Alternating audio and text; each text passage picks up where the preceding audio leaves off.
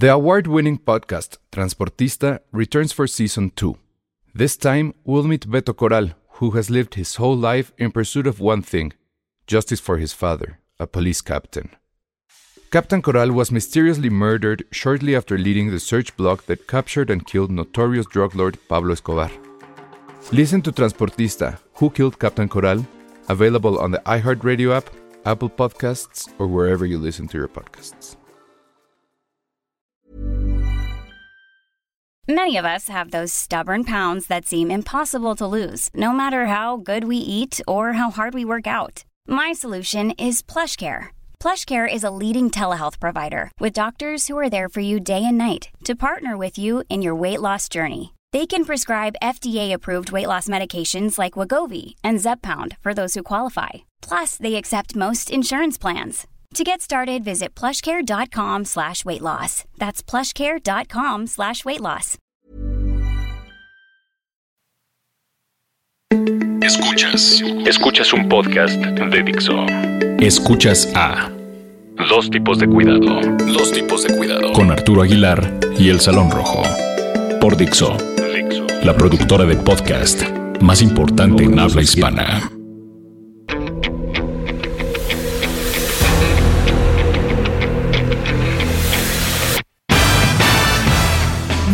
Esto que es dos tipos de cuidado, que pues antes éramos un programa... Versión 2.0. Exacto, éramos un programa que salía en televisión. Bueno, salíamos en una pantalla, había una cámara enfrente de nosotros y ahora Afortunadamente para sus pupilas eso ya no sucederá más. ¡Yes! Está conmigo, por supuesto, Arturo Aguilar. Arturo, ¿cómo estás? Muy bien, ¿cómo están? Saludos, señor Alejandro Alemán. Pues aquí con las ventajas de no tener un- una cámara enfrente, la verdad es que a mí, Y por si, no, luces. por si no lo habían notado, yo sí me ponía nervioso. Sí me pone muy nervioso eso de las cámaras enfrente.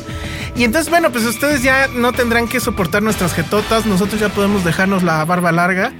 Además Este, podrán escucharnos en el momento que quieran, donde Exacto. quieran. Es mucho más Eso- fácil eso que los acompañemos en este rato. Probablemente quizás habrá alguien que esto lo esté escuchando en su auto. Exacto. mientras va a la o- oficina o, la o la onda escuela. runner, porque pues tú eres Ah, fan, sí, cierto, eres también. De los, de los runners. Fíjate que no lo he aplicado solo un par de veces escuchar podcasts mientras corro. Ajá. Normalmente aplico la, música, la gente pero- que tenga problemas para dormir puede poner dos tipos de cuidado y, y- y, pues a lo mejor ya para estos minutos ya está totalmente dormido. Y bueno, pues nada más recordar que este es un programa de cine que eh, usualmente lo hacemos ebrios. Hoy sí no hubo presupuesto para, para las bebidas, pero bueno. eh, Nos prox- agarraron las prisas re Sí, feo, pero es que se está- estamos estrenando estudio, aquí hay una mesa muy bonita, eh, micrófonos nuevos, una silla que yo pretendo volarme ahorita que se descuiden la gente de producción, porque sí está bastante cómoda. Sí. Es así como un war room de, de Doctor Strangelove, ¿no? Sí. Así las luces arriba y todo el rollo. Y bueno, pues vamos a platicar, pues obviamente vamos a platicar de cine, vamos a platicar de la cartelera, que pues eh, eh, todos ustedes que nos habían estado preguntando qué pasó con dos tipos de cuidado, bueno, pues tenemos como que muchas películas pendientes. Estábamos en una muchas renovación, notas que pendientes. eso. Exacto. Entonces estábamos, justamente estábamos en este tema, toda la barra programática de Dixo ha cambiado. Se han movido eh, pues a podcast. Chéquenlo en Dixo.com cómo quedaron todos los demás programas, escúchenlos, eh, coméntenlos, critíquenlos. Si ustedes tienen sugerencias respecto a secciones, estamos ya trabajando en diferentes secciones para este programa. Eh, entonces, pero obviamente sus eh, sugerencias serán bien recibidas en arroba el salón rojo y en Arroba Aguilar Arturo. muy bien. Y bueno, pues eh, hoy se está, hoy que estamos grabando este programa, creo que estarás de acuerdo conmigo, no sé. A lo mejor tú eres de estos highbrow que dice ya basta de tantas películas de héroes y de monitos y demás. Que la verdad es que yo ya entré en esta etapa donde digo, pues ya, ¿no? O sea, llegaron para quedarse. show, exacto. Ya quejarse está de más. Exacto, yo no entiendo esa pelea. El, Está- el- el hacer berrinche o Sí. el eh, de repente molestarse con. Así es como funciona la, la industria actualmente. O sea, la construcción de sagas y franquicias, en lugar de molestarnos, si no te gusta Avengers, mira, sabes que a mí me parece muy interesante la construcción de franquicia que han hecho y no nada más en cine. O sea, si volteas a ver lo que están haciendo con el universo completo, Y como negocio, integrado, exacto, Lo último es Daredevil, Daredevil en Netflix, Ah, no pasando por Agents of, of Shield y que tuvo además otro spin-off que viene de Thor, que es Carter Agents of Shield. La verdad es un fenómeno bien interesante, más allá de si te gustan los superhéroes o los monitos o no. Por cierto, vamos a tratar de darle en esta versión 2.0 de dos tipos de cuidado más tiempo al asunto de las series. Eh, la verdad es que ya es también como que muy eh, loco pretender que no está pasando nada en, en la televisión, y lo pongo entre Sí. comillas porque las series creo que las vemos en todos lados menos en la televisión. Pero están sucediendo cosas muy interesantes ya desde hace un rato, pero bueno, no les habíamos dado creo el tiempo suficiente. Eso para comentarlo por un lado. Y por otro lado, regresando al tema de, de monitos y demás, a mí me parece que va a ser muy interesante lo que va a pasar el 30 de abril. Bueno, entre el 30 y el 1 de mayo. Porque bueno, se va a estrenar Avengers, que la verdad es que, yo, o sea, yo ya tengo mi boleto, porque ya se vendieron desde no sé qué semana y ya, por lo menos para la función de la madrugada, no hay boletos en IMAX. Esos ya, olvídenlo. Quedan pocos boletos en, en 3D hasta, cuando- hasta donde yo chequé. Y pues ya nada más estaban las salas normales. A mí me interesa ver las madrugadas para poder escribir. claro. No, Porque es tan impresionante el fenómeno que me acabo de enterar que hay partes del mundo donde van a adelantar incluso una semana el, el estreno, aprovechando que si consideramos los estrenos grandes, los blockbusters, que son los que se roban la atención, que literal, pensemos en Avengers, el símil o algo del tamaño va a ser Terminator, va a ser Jurassic World, es Rápido y Furioso. Rápido y Furioso lo dejó cuatro semanas, tuvo todo abril solo. Ah, y entonces van a aprovechar para comerse una semana más y tratar de robarse algunos días. Ayer, ayer me enteré que hay países donde va a estrenar el 24-25. Fíjate, de hecho, y bueno, ya fue la, la- la World Premiere. De- se supone que ya debería de haber, eh, ya se debió de haber cerrado el embargo, aunque yo no he leído muchas críticas. Las pocas críticas que salieron en Twitter el día de la función de prensa, digamos, mundial, eh, pues lo que decían era, pues es divertida, pero no deja de ser lo mismo de la vez pasada, ¿no? Ah, Básicamente ser el resumen. Y obviamente estaban los muy fans, ¿no? Pero bueno, les decía yo, creo que ese- esa fecha, el 30 de abril, 1 de mayo, va a ser muy interesante porque vamos a tener oportunidad, al menos en la cartelera mexicana, de ver las antípodas del cine en un mismo fin de semana. O sea, por un lado va a estar Avengers con toda esta parafernalia digital, Y mercadotecnia. con Scarlett Johansson y su está increíble, los planos nalgamericanos, etcétera. Obligatorio el luego J-Lo shot. Vamos a tener del otro lado, li- literalmente en la sala de al lado, eh, la, sal, de, la, tierra, que ahí sí son planos americanos. Pero bueno, y en realidad es. Y, y- y de ese lado vamos a ver, pues básicamente retratado al mundo en los ojos de un fotógrafo. Pero vamos a hablar. Esa película Uno de los habla de grandes fotógrafos de la Sí, historia ¿cómo se llama? Se me olvida su Eh, nombre. Sebastián Sal- Sebastián Sebastián Sa- Salgado. Salgado. Sí. que primero el documental que es de Wim Wenders, él Y de su hijo, que- y de su- codirigido y entre del su- hijo del ajá. fotógrafo. Eh, lo que cuenta en el documental primero es cómo conoce a, a Sebastián y en realidad lo conoce pues por una foto que, que Wenders tiene según él en, arriba en su escritorio que la compró porque le impactó pero sin saber realmente de quién era, etcétera. Después investiga Como cuando entra uno a un museo, literal, Sí, ya sabes, al MoMA y demás, y que compras una foto que dices, una ilustración que dices, está increíble. Y entonces va narrando primero la historia de este fotógrafo, que no les quiero spoilerar absolutamente nada, pero es francamente fascinante. Y después ya se va adentrando junto con él a básicamente platicarte la historia de, de- detrás de las fotos, de algunas de las muchísimas fotos que ha tomado. Y que pues este hombre ha estado, por ejemplo, estuvo en Kuwait cuando la guerra y cuando explotaron todos los pozos petroleros. Ha estado, estuvo en México hace muchos años, por ahí de los 60, 70 con los tarahumaras, estuvo en Oaxaca. Tiene un trabajo muy importante en África donde retrató la hambruna, que son fotografías Sí, es una de las partes, exacto, sin adelantarles, más pesadas del documental. Sí. En verdad, incómodo a nivel humano. O sea, ver lo que somos capaces de, de- ser en nuestra parte más oscura, literal, el lado oscuro de la humanidad, está plasmado ahí como pocas veces, con una crudeza, pero, al mismo una- tiempo con una gran visión artística y una Y- y- y filosofía no, pero no, detrás. y no con una retórica eh, que va de la academia o, o de un asunto alejado, ¿no? Este hombre No, estuvo ahí. sí, sí, sí. veía cómo moría la gente, veía cómo los niños Es que los enterraban. Eso es lo, lo impresionante, la asimilación personal de alguien que estuvo en todas estas situaciones atípicas, increíbles, extraordinarias, que confrontan a uno mismo contra todos los fantasmas que podamos tener y seguramente acabas cuestionándote en todo lo que crees. invariablemente te, sí te, te hace sentir Te muy pequeño. A mí sí me hizo Sí. sentir muy pequeño por lo que sabes del mundo, por lo poco que sabes del mundo, por porque la verdad es que hasta te cuestionas tus decisiones de vida. ¿no? Exacto, ¿no? porque Te pone hombre contra la pared, Está horrendo. increíble, es tremendo este documental. Eh, Estuvo nominado al Estuvo Oscar. nominado al Oscar. Yo me sigo preguntando si acaso no lo merecía, no lo ganó. Mi teoría era que si no la parte política de Citizen Four pegó muchísimo, el asunto NSA y la filtración de documentos, lo de Edward Snowden para Estados Unidos es claro, y Hollywood aprovechó para hacer el, ya sabes, el mensaje político alrededor. Pero para mí la candidata, si no era esa, era totalmente la sal de la tierra por este doble retrato, sin adelantarles, es- porque es tiene otro balance hacia el final No, y tiene que te muestra muchísimos. otra cara. de- Habla del periodismo, habla de la paternidad, habla de la guerra, De los la locura, sacrificios, de- del sacrificio de la personal, pertenencia. de la belleza, de la naturaleza. De de dónde y eres. en serio, yo sé que ustedes creen que estamos hablando De de, algo como país. si fuera de Miguel Ángel Cornejo Nee, o algo de esas no, tonterías no, y no. no. O sea, es la diferencia. Yo iba con Es como no, de lo voy a confesar.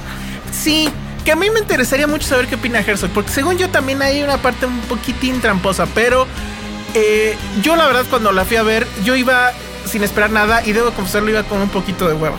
Pero sí salí completamente impresionado y por eso les digo, ese fin de semana no es que vayan a ver una u otra, vayan a ver las dos, vayan a ver. Avengers y vayan a ver La Sal de la Tierra sí. o al revés, porque aparte se van a dar cuenta de todo lo que se puede hacer con el cine. Es impresionante. Yo creo que mejor ejemplo no va a haber este ese fin de semana del, del 30 primero de 30 de abril primero de mayo, en el que estas dos películas que no podrían ser más opuestas van a estar juntas en la cartelera. O bueno, en el caso de La Sal de la Tierra seguramente En- va a estar en en, pocas salas, salas, pero vale la pena que la En busquen. serio, véanla, porque eh, eh, son las dos cosas. No, no les estoy diciendo que se olviden de Avengers y pasen a la otra. No, vean las dos.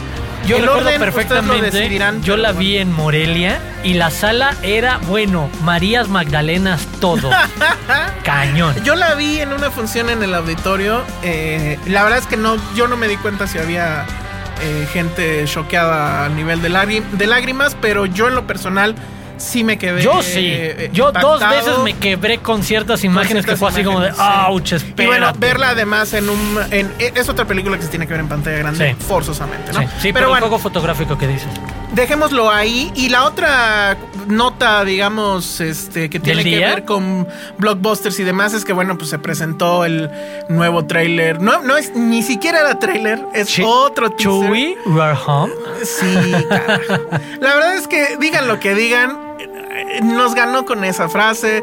Eh, Chewbacca y, y Han Solo a cuadro. Mira, hoy leí, no me acuerdo quién lo puso, pero y creo que daba muy, muy en el punto de cuál es el asunto de por qué creo que va a funcionar. Y esto no haciendo ahora sí que un análisis a partir de los dos minutos que hemos visto de pietaje, o sea, entre el minuto de ahora y el teaser de antes es 1.20 o lo que sea.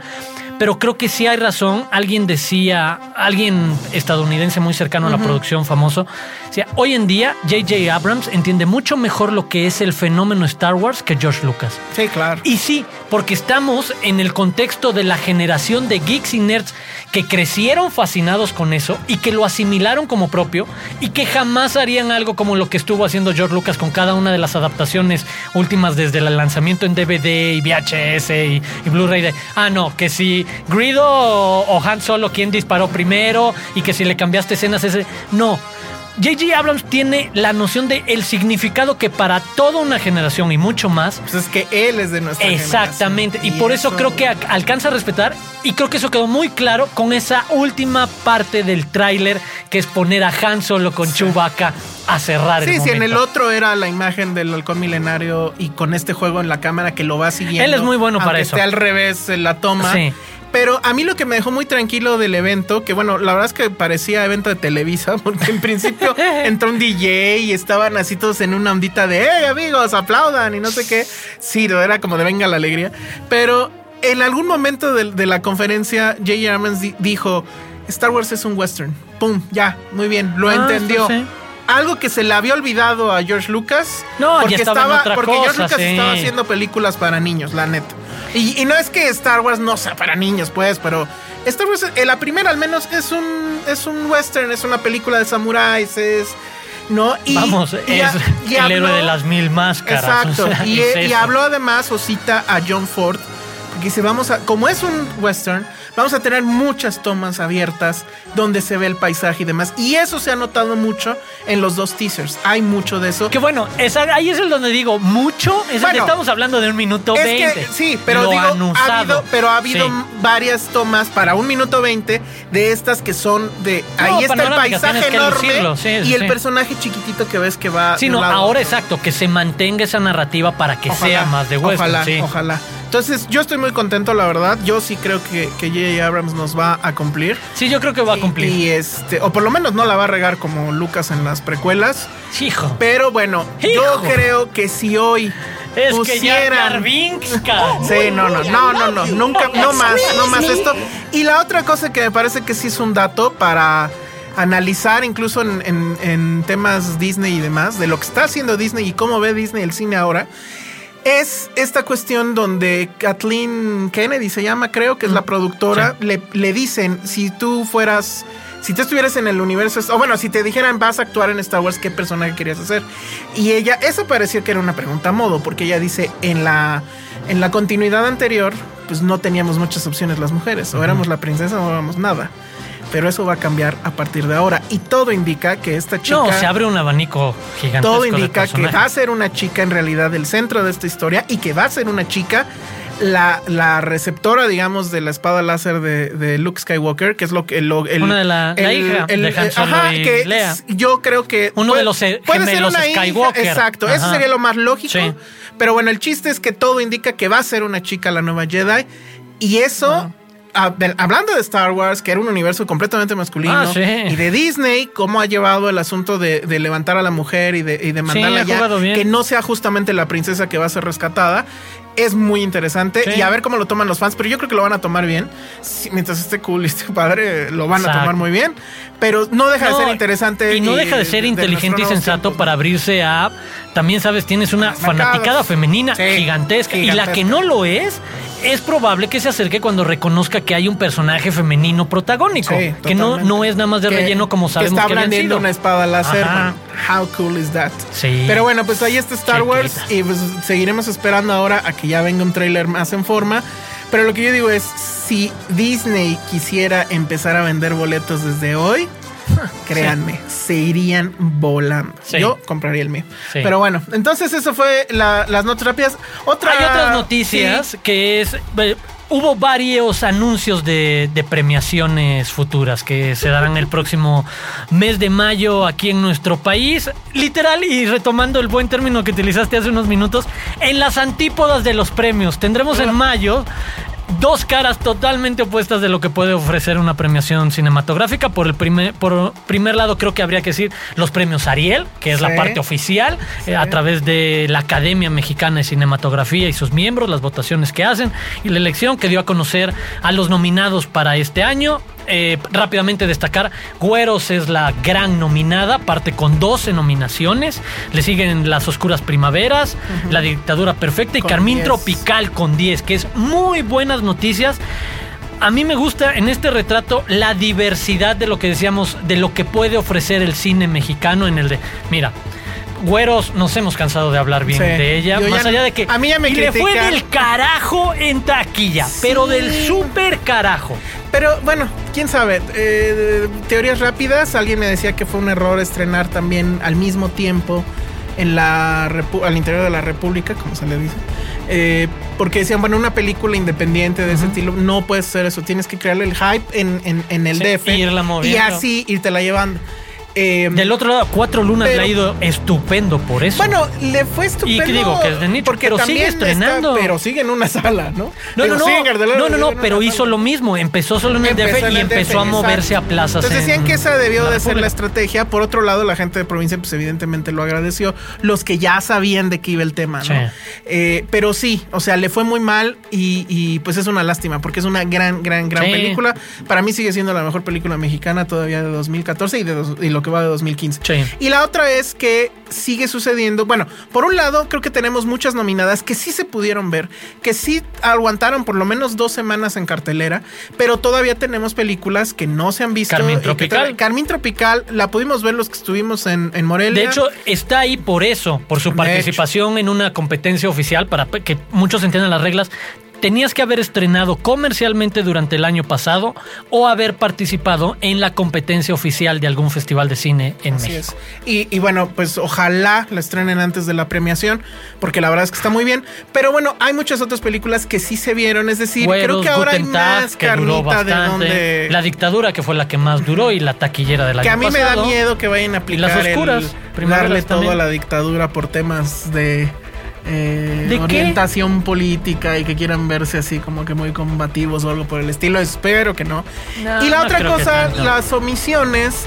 Que bueno, la primera que no es que lo la extrañemos, pero pues sí es otra vez aplicaron el clásico de mandamos como representante del Oscar una que luego ni siquiera nominamos a mejor película nosotros mismos, que es No, el caso pero- de Cantinflas. Pero ahí hay que entender cómo funciona la nominación y la elección de candidatos. Pues Exacto. estás son pensando que va a funcionar allá distintos. arriba. No, pero es, es que ahí sí entiendo por qué no puede estar nominada y por qué alguien haya querido pagar, porque además de eso se trata, de pagar para tener el RP y la campaña de marketing para querer moverla ya. Bueno, pero Que imagínate que hubiera ganado. ¿No lo hubieran nominado a mejor película? No, pero, eh, no, pero es que estaba fuera del lugar. Ahí el asunto es No, la sé, necesidad de los eh, productores. No tenía la más mínima posibilidad de ser Pues de los nominada. productores. Y bueno, yo creo también de la academia. ¿A poco no hubiera sido mejor mandar güeros en dado caso? Va, por dinero. Por Bueno, dinero, pues ¿no? entonces no manden. Es negocio. No manden a nadie, entonces. No, es negocio. Es, es lo que platicamos antes de entrar Sí, al aire. de, pues sí, sí, no nos gusta, pero así se maneja. ese Bueno, a mí me sigue pareciendo como que, digo, será lo que sea, pero pues sí está raro.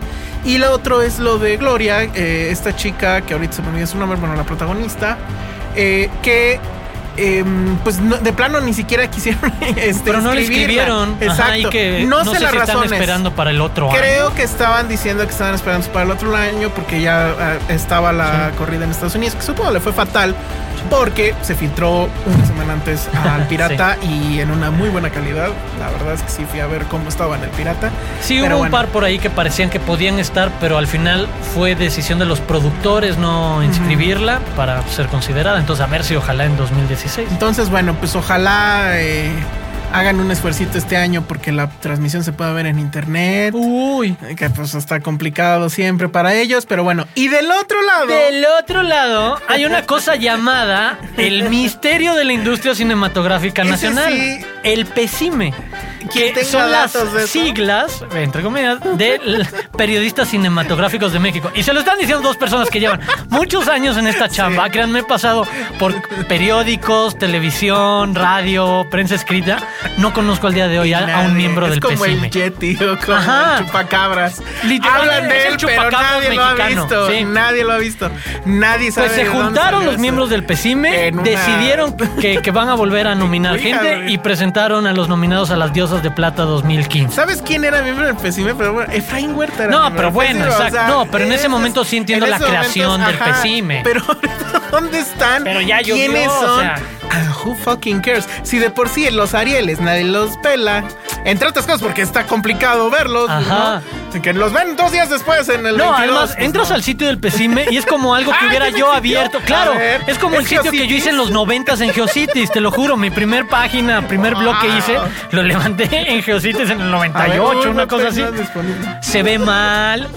Entras al directorio y hay tres datos y las cinco personas que aparecen ahí, no hay nadie ¿No viene la lista de los que regularmente nominan? conocido. Ah, acá está. este, ¿En serio hay lista?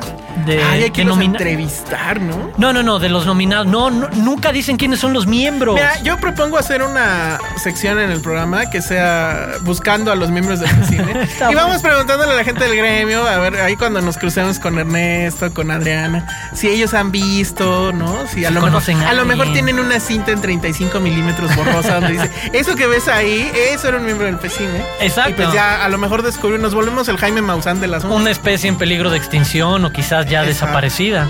Entonces, bueno, pero ellos nominaron. ¿Y quiénes tienes ahí la lista de las nominadas a mejor película según el PCM? A ver, es que lo estoy buscando porque su página no abre. O sea, Sí, era lo que estaba súper viendo. Úchale, bueno, pues si no, luego se las Pero contamos. ellos sí así que no creo tienen que en pase mayor. Demasiado. González, Falsos Profetas, Ah, sí, sí. Cantinflas, Gloria. Ah, sí, ya me acordé. Cantinflas no va a poder ganar un Ariel porque ni siquiera está nominada a mejor película. No ganó un Oscar, no ganó nada, pero. Obediencia. Perfecta. Puede es la ganar. más nominada, con Ah, 11 nominaciones. Que no está mal, ¿eh? Yo no me No, cuenta, por cierto, que el chavito de Obediencia Perfecta es el mismo de Güero. sí. Yo no me había dado cuenta. Pero bueno, pues ahí está. La gente de Cantinflas seguramente está muy contenta. Porque van a poderse llevar una diosa de plata. Yo creo que no es cualquier cosa, ¿no? O sea, nadie los conoce. ¿Quién tiene la diosa de plata? No, no, Bueno, hay no, un no, video en. YouTube donde a la doña le entregan su diosa de plata. Pues sí, pero y ya te ya fue, o sea. Ah, esto es un gran honor. Y la Ah. muerde para ver si en serio es de oro. No, ahorita la verdad creo que podría tener el mismo valor curricular que un premio TV y novelas, una cosa así. Pues sí. es una mala Pero los. TV y novelas sí se ven en vivo, o sea. Al menos. En fin. Bueno, pero pues ahí está. se copian sus selfies y esas, ¿no? ¿Te acuerdas? Sí, va a haber Es el Región entrega 4 de- super chafa. Qué horror. Pero bueno. Pero bueno. En fin, y luego, bueno, pues vámonos a las películas que. Que ya, de las ya no cuales- estamos acabando el tiempo. Sí, ¿cuánto, cuánto tenemos para hablar de.?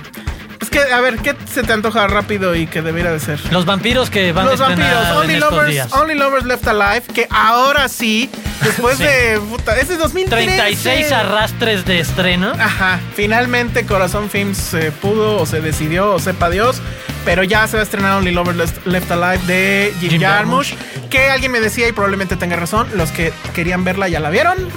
Sí. Y pues bueno, no, pero siempre está padre verlo en pantalla grande. ¿De qué va?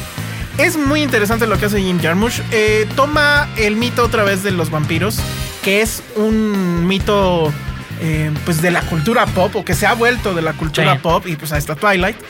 Y lo toma como instrumento justamente para criticar a la cultura pop. Es una crítica a toda esta cultura que genera celebridades, que genera fandom, pero que no genera eh, relevancia en el tiempo. No, eso es lo que más me gusta. El retrato de el esnovismo argumentado. Exacto. Es lo que el hipster quiere ser, este choro de decirte, ah, no, yo conozco algo mejor o a mí me gustaba. Pero estos antes". sí lo Pero exacto. Es, ¿sabes? Alguien que lo quiere decir porque un año, Eso seis meses de diferencia. No. Hay una, un registro distinto cuando sí, fuiste, si fuiste testigo de la evolución artística de pintura, música, literatura, etcétera, los últimos 800 años no te va a sorprender lo que ha pasado Exacto. los últimos 10 ni de broma. Y por eso están aburridos. Porque, Ajá, y eso los pone en distancia para el. Este.